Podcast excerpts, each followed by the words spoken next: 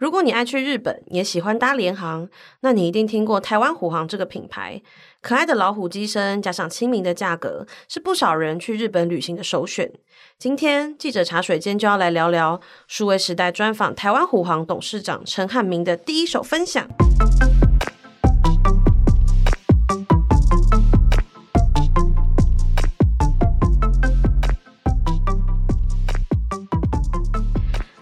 位听众，大家好，我是数位时代的品荣。今天呢，要来和我们聊新闻的是数位时代的记者芷媛。芷媛你好，Hello。芷媛呢，在这一次数位时代的杂志里面呢，专访了台湾虎航的董事长陈汉民。那呃，这一篇的那个文章一出，其实有蛮多读者的反馈。那也有听到，我自己也有听到身边人在说这篇其实写蛮好看的。那就是也有人就是说，就看得出来芷媛下了蛮多的功夫。那如果呢，大家不知道台湾虎航这个品牌，可以跟大家稍微的分享一下。那台湾虎航它是华航旗下的一个子公司。那它所谓它就是所谓的廉价航空。那廉价航空呢，它主打的很多人过去有一个错误的印象是会觉得说，诶，廉航是不是比较较危险，其实不是。联航主打的是，它可能省去一些服务的费用，然后呢，让你在机票上面呢有比较就是更亲民，然后更便宜的价格。那台湾虎航呢，在二零二三年的时候呢，已经申请上市成功。那虽然确切的上市时间呢还没有出来，不过呢，陈汉民他其实在二零二零年的时候就上任这个台湾虎航的董事长。不过，大家如果没有忘记的话，那个时候台湾正好在历经疫情，所以等于呢，陈汉民一上任就要来拆这个疫情的炸弹。那芷媛呢，在这一次的题目里面，也有对这件事情呢做了很多的分享。首先，我想要先请芷媛来聊聊，当初为什么会选就是陈汉民这个人物，然后做题目来专访。因为那时候在想人物题目的时候，然后我们大概在二月份的时候就收到台湾虎航其实申请上市创新版就是成功这样子，然后那时候也看到消息，就觉得哎，不到半年的时间，从国境大门重新开启之后，不到半年时间，其实这间航空公司他们的步调是非常快的。那当然也回过头来对台湾虎航的董事长就是高层非常的感兴趣，就觉得说，哎，他本身是非航空背景。那一接任就是要面对疫情的挑战，那他会做出什么样的决策？这些都是想要去探讨的。陈汉明本身非航空背景嘛，对，所以在虎航之前，他的身份是比较偏建筑公司那边的，哦，建筑建筑公司之类的。嗯哼，那那其实对他来讲，算是一个真的还蛮大的挑战，就是说突然要转换跑道，然后来接下这个公司。对，他说他之前都是主要是在华航跟台湾虎航的董事会去做比较，嗯、呃，可能决策面那相关的。但是对于航空产业真的去踏入里面的话，我觉得进到台湾虎航就是二零二零年那个时候会是比较困难的一年，因为就是疫情来袭嘛，嗯、对不对？对 OK，那。其实这次芷媛在他的这个文章里面也有约到两位测访者，那一位呢是这个陈汉明的呃陈董的飞行教官，那另外一位是我们 KKday 的营销长叫 Yuki。不过我首先想问一下芷媛，就是说你当初是怎么找到飞行教官？呃，这边也先跟听众讲一下，如果大家不知道的话，陈汉明本身是有这个机师的资格，就是私人的飞行执照，应该是这样、哦。私人的飞行执照，嗯、对。那您当初是怎么找到他这个飞行教官？因为那时候我就觉得他飞行故事还蛮有趣的，就是会飞的，就是董事长还蛮少的，所以那时候就想说，哎，那回过头来去问他的教官好了，去问他说这个董事长他学飞的这个过程，所以那时候就是寄 email 给那个台东的飞航训练中心，就是他们都会把他们家的机师送到那边去，然后就问说可不可以请飞行教官跟我们分享，就是洪敦义教官就分享说那。陈汉明董事长他学飞的那些经历啊，然后跟他当学生的一些样子，我觉得这会是对读者来讲比较有趣的一个面向，也是我们没有看到的面向。大家都知道，就是说，就是作为，就是你如果你要成为一个合格可以开飞机的人，嗯、教官非常重要。对，可不可以跟我分享一下飞行教官都是什么样的感觉？就是说是严厉的吗？还是说是一个可能呃比较有原则感觉的人？你说飞行教官本身吗？对对对对严厉不会，他对我蛮客气的，也是也是去采访他的嘛。对，嗯、但他原则吧，我觉得他们也是会根据就是学员的个性或他的，就是有些学员是比较偏大胆的，然后有些学员是偏谨慎的，他会依照他的个性，然后来去教他，因为都通常都是一对一嘛。在飞机上就是一对一，他们学员就是操作的那些飞机，然后他们在旁边去给他一些指示。嗯嗯嗯嗯，了解。那其实这一次呢，刚刚有提到陈汉明刚上任的时候，他就要来拆这个疫情的这个营收炸弹。嗯哼。那他其实有就是他做了蛮多的这种异业结盟的方式，然后要希望可以帮助就是虎航走过这一波的危机。那我在指源的文章里面有看到，他们其实有跟 KKday。还有就是这个大腕烧肉进行一些合作，然后来打造一个比较特别的这种空中之旅。这个部分，指源可不可以跟我们讲一下？就是说他在做这个策略上面的一些小故事。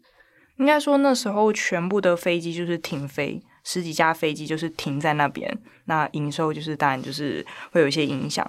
所以那时候想说，你公司不可能没有任何作为，就是。停摆，没错，没错。最主要还是员工，嗯，就是员工到底要做什么？你要有一个让他们有一个向心力在。所以那时候他就觉得，那我们就来做航空的一些机场活动。那时候就找 KKday，因为他们其实之前就有互相认识。那 KKday 在那个时候也算是。生意也是受到很大影响，因为他们是旅游，就是他们特别是做一些旅游的 tour 或者是票券的买卖嘛。对对对，嗯，那时候几乎大家就是他们形容是难兄难弟，他们自己这样形容。对，所以那时候就是互相就是找到对方，然后就谈说，那我们可以来做什么样的机场活动？我觉得两家公司给我很大的印象就是他们都是很敢创新的公司，所以那时候听说他们就是疯狂的丢提案。你想象得到？你说，哎、欸，没有生意怎么办？你丢一个，就是、我丢一个，就是他们好像说说，就直接围在办公室，就是董事长自己的办公室，嗯、然后中午可能就点麦当劳外送，反正就在那边讨论提案。那 KKday Yuki 他也是，我这样听下，因为我我还没有跟他面对面接触过，我们是电话联络。嗯、那他给我的感觉是很创新，然后很敢提，就是包含 他们有提出什么，可能在呃飞机上可能联谊这种活动也有提。然后各式各样的，最后当然就是还是要考量可行性。后来就是做的体验，就是带乘客，然后就是到日本的上空飞一圈，然后之后再回来，就是不落地，因为那时候根本就不能进去嘛。对，他就说一席就是卖八千八百八十八块，然后卖四分钟就完售了。就是你说秒杀吗？秒杀，欸、所以我从台湾飞，然后飞到日本的上空，然后那餐点呢？有餐点吗？对啊，那时候他就说，如果只是这样飞也太无聊了吧，嗯、所以他们就是找到大湾烧肉的创办人，就是因为他说，呃，陈汉明董事长就是说那是他朋友，然后就问说，哎、欸，要不要也一起来？对，就把烧肉也就是米其林，就是端到。呃.飞机上，然后也找了，就是搭配香槟这些的，等于是过过干瘾。就是说，我们从台湾起飞，然后飞到这个日本、呃，日本，然后吃就是烧肉，然后刚刚还有说到配香槟嘛，对，然后再回台湾，一席卖八八八八，然后四分钟秒杀，对。那你知道有有总共有几个机位吗？一百八十，一百。我想一下，如果是我啊。嗯，因为像我就是这种，就是我们这种 比较年轻的人，我自己，我先说我自己好了。我自己八八八八的话，因为不能下日本玩，我会蛮痛苦的，所以我可能就会宁可假装没有这件事情。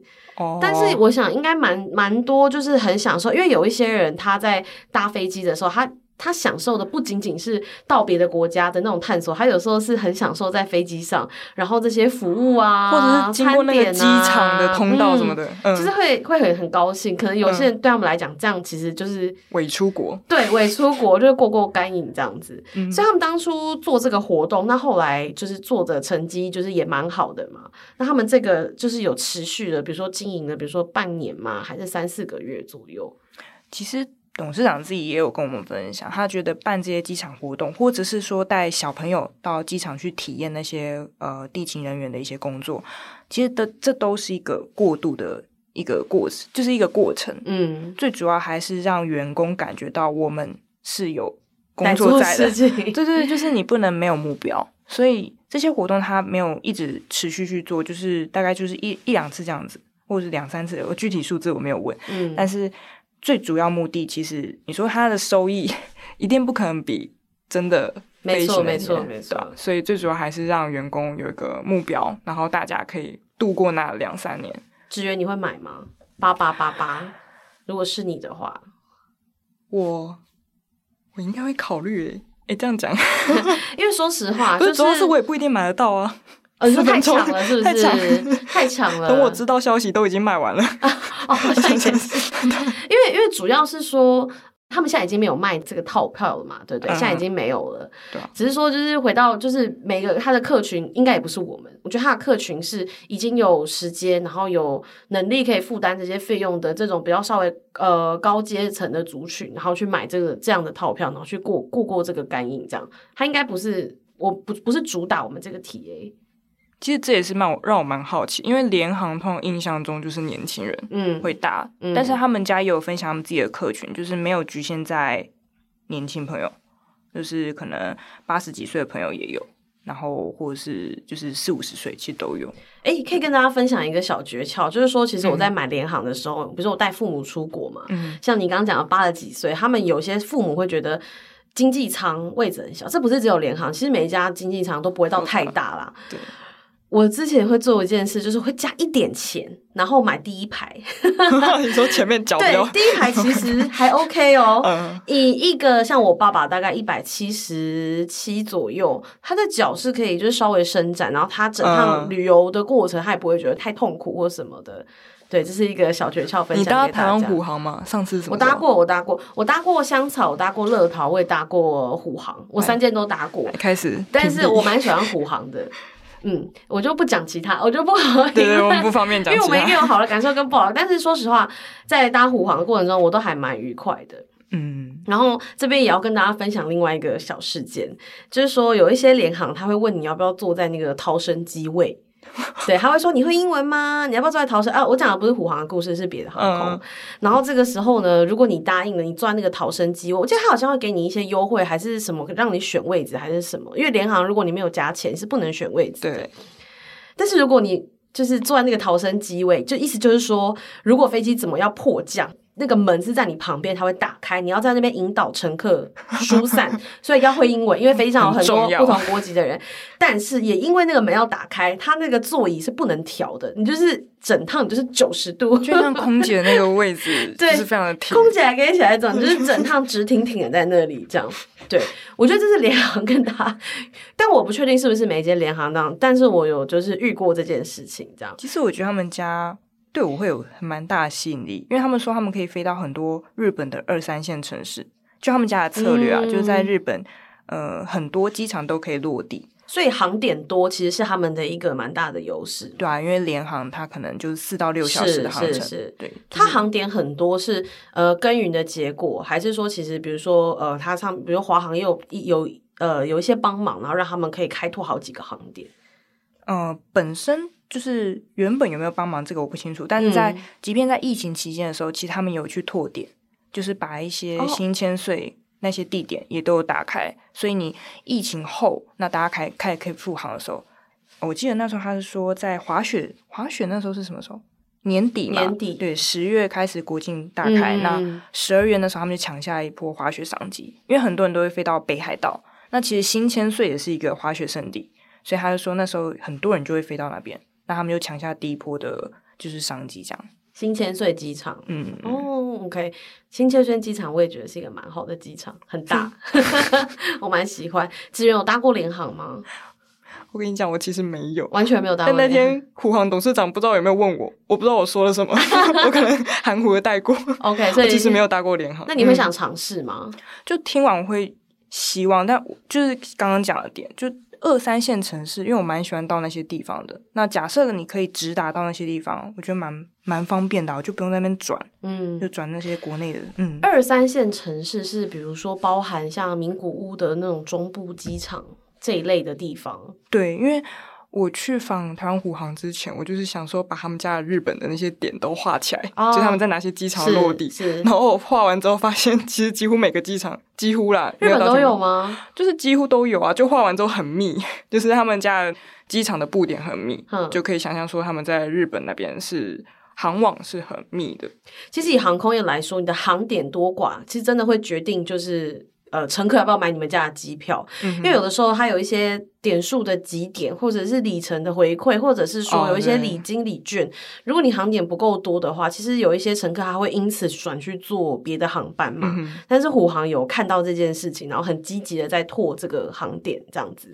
对，但他们也有说，就是台湾人非常喜欢飞日本啊，对，台湾非常爱去日本是，但是日本到台湾还有一个成长空间，因为就是说日本现在还在流行国旅，然后再就是日本它可以飞到台湾的选择也蛮多的，所以要选台湾虎航的话，这会是一个他们接下来的挑战，所以他们就是有说有跟日本的乐天合作。这是他自己分享啊，他就说他带他儿子去看什么乐天棒球赛，嗯，然后之后就是跟 我也不知道为什么，反正就乐天的那个应该是高层就是在打招呼这样，然后后来就谈一谈合作，就说，呃，我记得陈安明董事长他说，他就跟乐天这边讲，如果你把这边的广告就是都给我的话，我护航的这个飞机上面就画就是。乐天那个 就是等于说合作，你交我们交换就对了啦，对对对对对。所以后来就是有谈成。那我觉得日本乐天会是他们一个打开日本市场一个机会吧？是国内航线还是国际航线？呃，国际航线就是日本飞到台湾，日本飞台湾。对啊，因为我们去之前也有查，就是台湾飞往日本的，就是出境率很高，可是入境率当然还有一个，就是有一点点落差。对，那时候就问他，嗯、哼哼，那他们现在是有看到这个问题，那也有在想办法解决这样。嗯哼哼哼，理解。如果有听众没有看过虎航的飞机，可以看一下，就是说，就是一台飞机，然后它屁股那边会有老虎尾巴，哦、那个就是虎航的飞机，没错。那就是刚刚芷媛前面有提到说，其实产品董事长是有亲自去学，就是怎么开飞机这件事情，而且他好像也后来也是爱上开飞机这件事嘛。哎，我不知道他有没有。有没有爱上、欸？哎，Okay. 应该是应该是有成就感。我觉得那个会开飞机这件事情对他来讲，我觉得是一个很大的底气。嗯，我自己感觉啊，就是说我在这个行业，而且我也懂飞机怎么操作。对啊，就是因为非本科系这件事情，我自己也有一点点小经验，就是因为不是这个本科系的人，嗯、然后你可能在专业上就会受到很多的。质疑或挑战，嗯，他自己也呃，董事长自己也会有这样的感觉吗？客观来讲的话，他确实刚上任的时候一些评价蛮多的嘛，嗯、对吧？嗯、那我觉得会开飞机这件事情，让他更去了解航空产业。嗯、其实我觉得这三两三年来，对他，我觉得是一个旁观者来讲，说实在是一个很好的一个学习机会。嗯哼哼，对，就是然后去学飞机，让他也跟他自己家的机师。的那个沟通更顺畅，顺对，拉近之间的关系。有没有喜欢哦？应该是有啦。他说他开下来之后，他就跟他朋友说嘛，就说：“我跟你讲，你开什么法拉利，你开什么跑车 都不帅，开飞机才是帅。开飞机，他是我，我可以感觉到，因为我们那段分享那段的时候，情绪还蛮高昂的，是可以感觉到那个。”热情就是一个人在做他喜欢的工作，或是就是享受在其中。因为他开飞机的时候那是单飞，就是真的只有他自己。单飞是什么意思？单飞就是诶、欸，我自己就是只有我自己驾驶，然后从台东出发飞到花莲还是绿岛这边环一圈，然后回来，就上面只有他。平常教官坐你旁边。然后你如果做错事情，他还会哼，他现场有他现场有模仿一下给你听，对，哼，然后你就赶快就是抖一下，然后就就握好那个。但是如果没有教官在旁边，就只有你一个人，所以我才会写说，我觉得飞行会是一个孤独的事情。我有问他，我觉得飞行你一个人在飞机上两个小时，其实是安静的，就是只有你自己。嗯，对。然后分享一个 比较铁埋的东西，就他说他有遇到那个驱离共军的那个。国军战机啊，真的吗？这是可以讲的吗？可以啊，可以啊。反正就是会遇到那些很有趣的事情啊，在飞行过程，在空中才看得到的东西。对，其实其实那个呃，不知道大家知不知道甲骨文的创办人那个 Larry Ellison，他我记得他有一个，我没记错的话应该是他，他也有一个嗜好是开战斗机。战斗机，我记得他有开战斗还是什么机，然后跟他的那个儿子在空中，反正就是在那边打闹 比拼。对，我记得就可，我觉得像你讲，开法拉利、开兰博基尼或什么，嗯哼，可能那个速度感有，可是他没有那种在空中的那种，因为我知道飞机起飞不是会有一个那种起飞的那个感觉吗？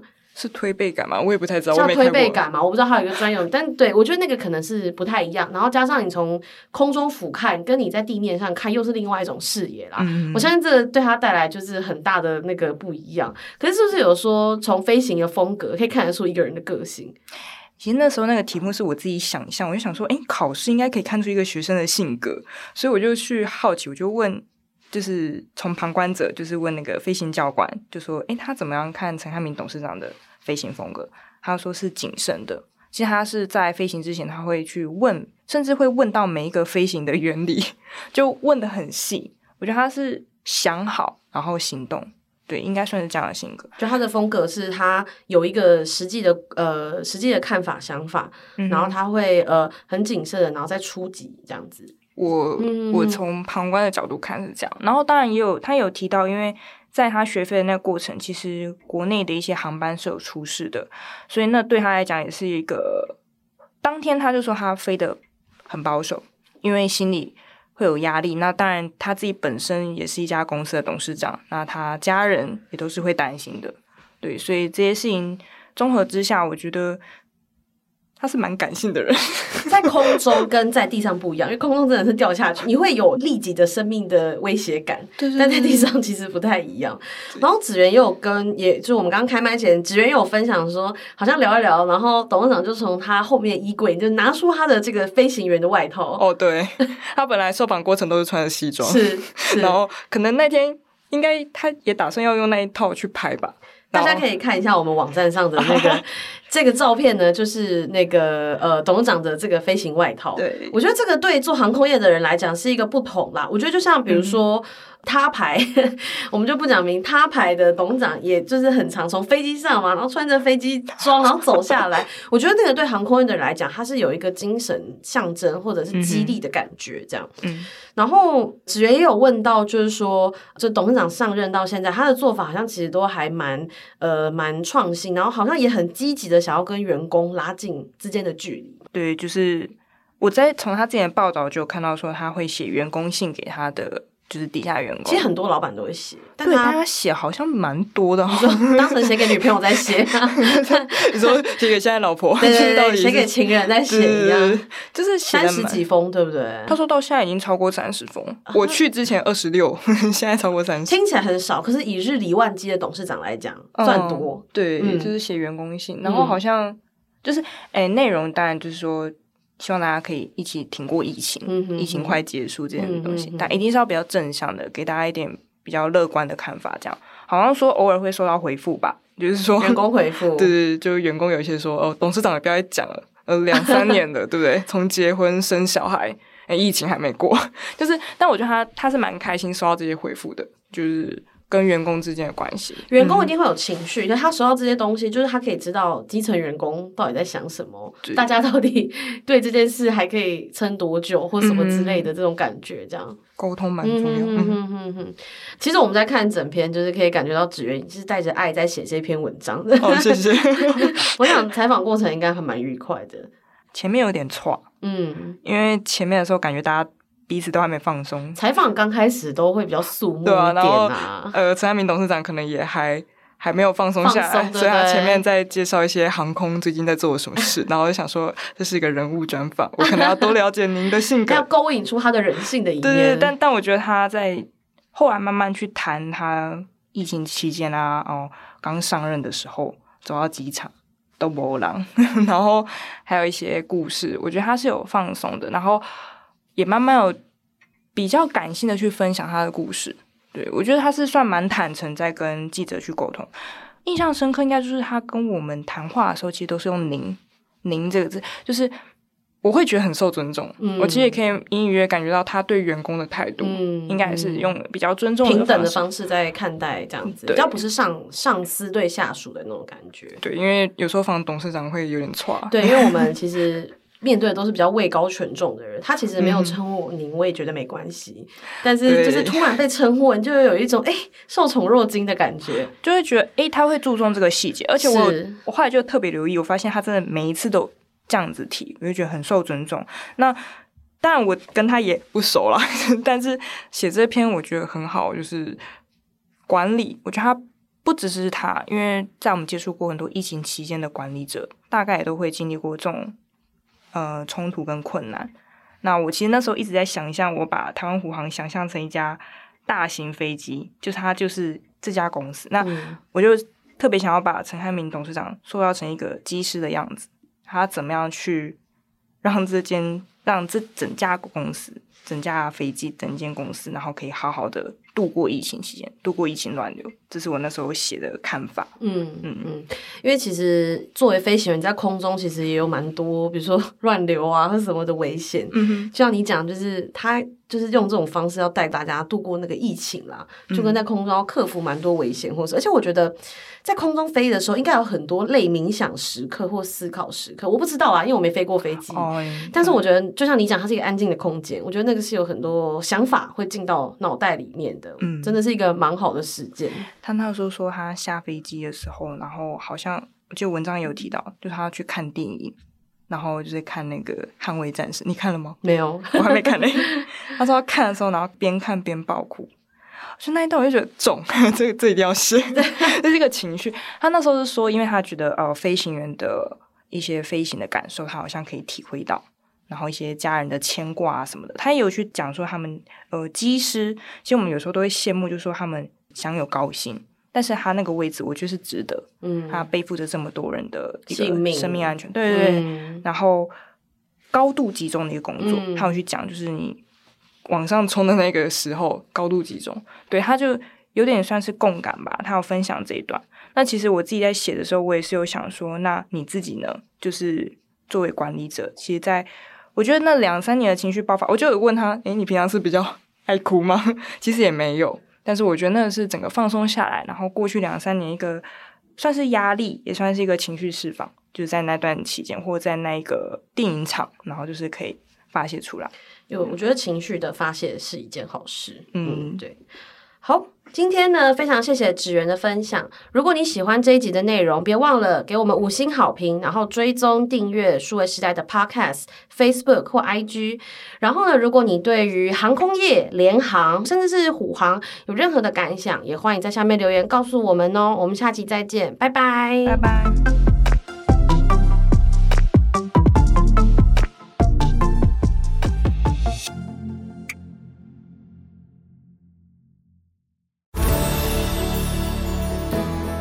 接待外国客户，参加英文会议，开口说英文让你超挫，英文搞不定，工作怎么突破发展？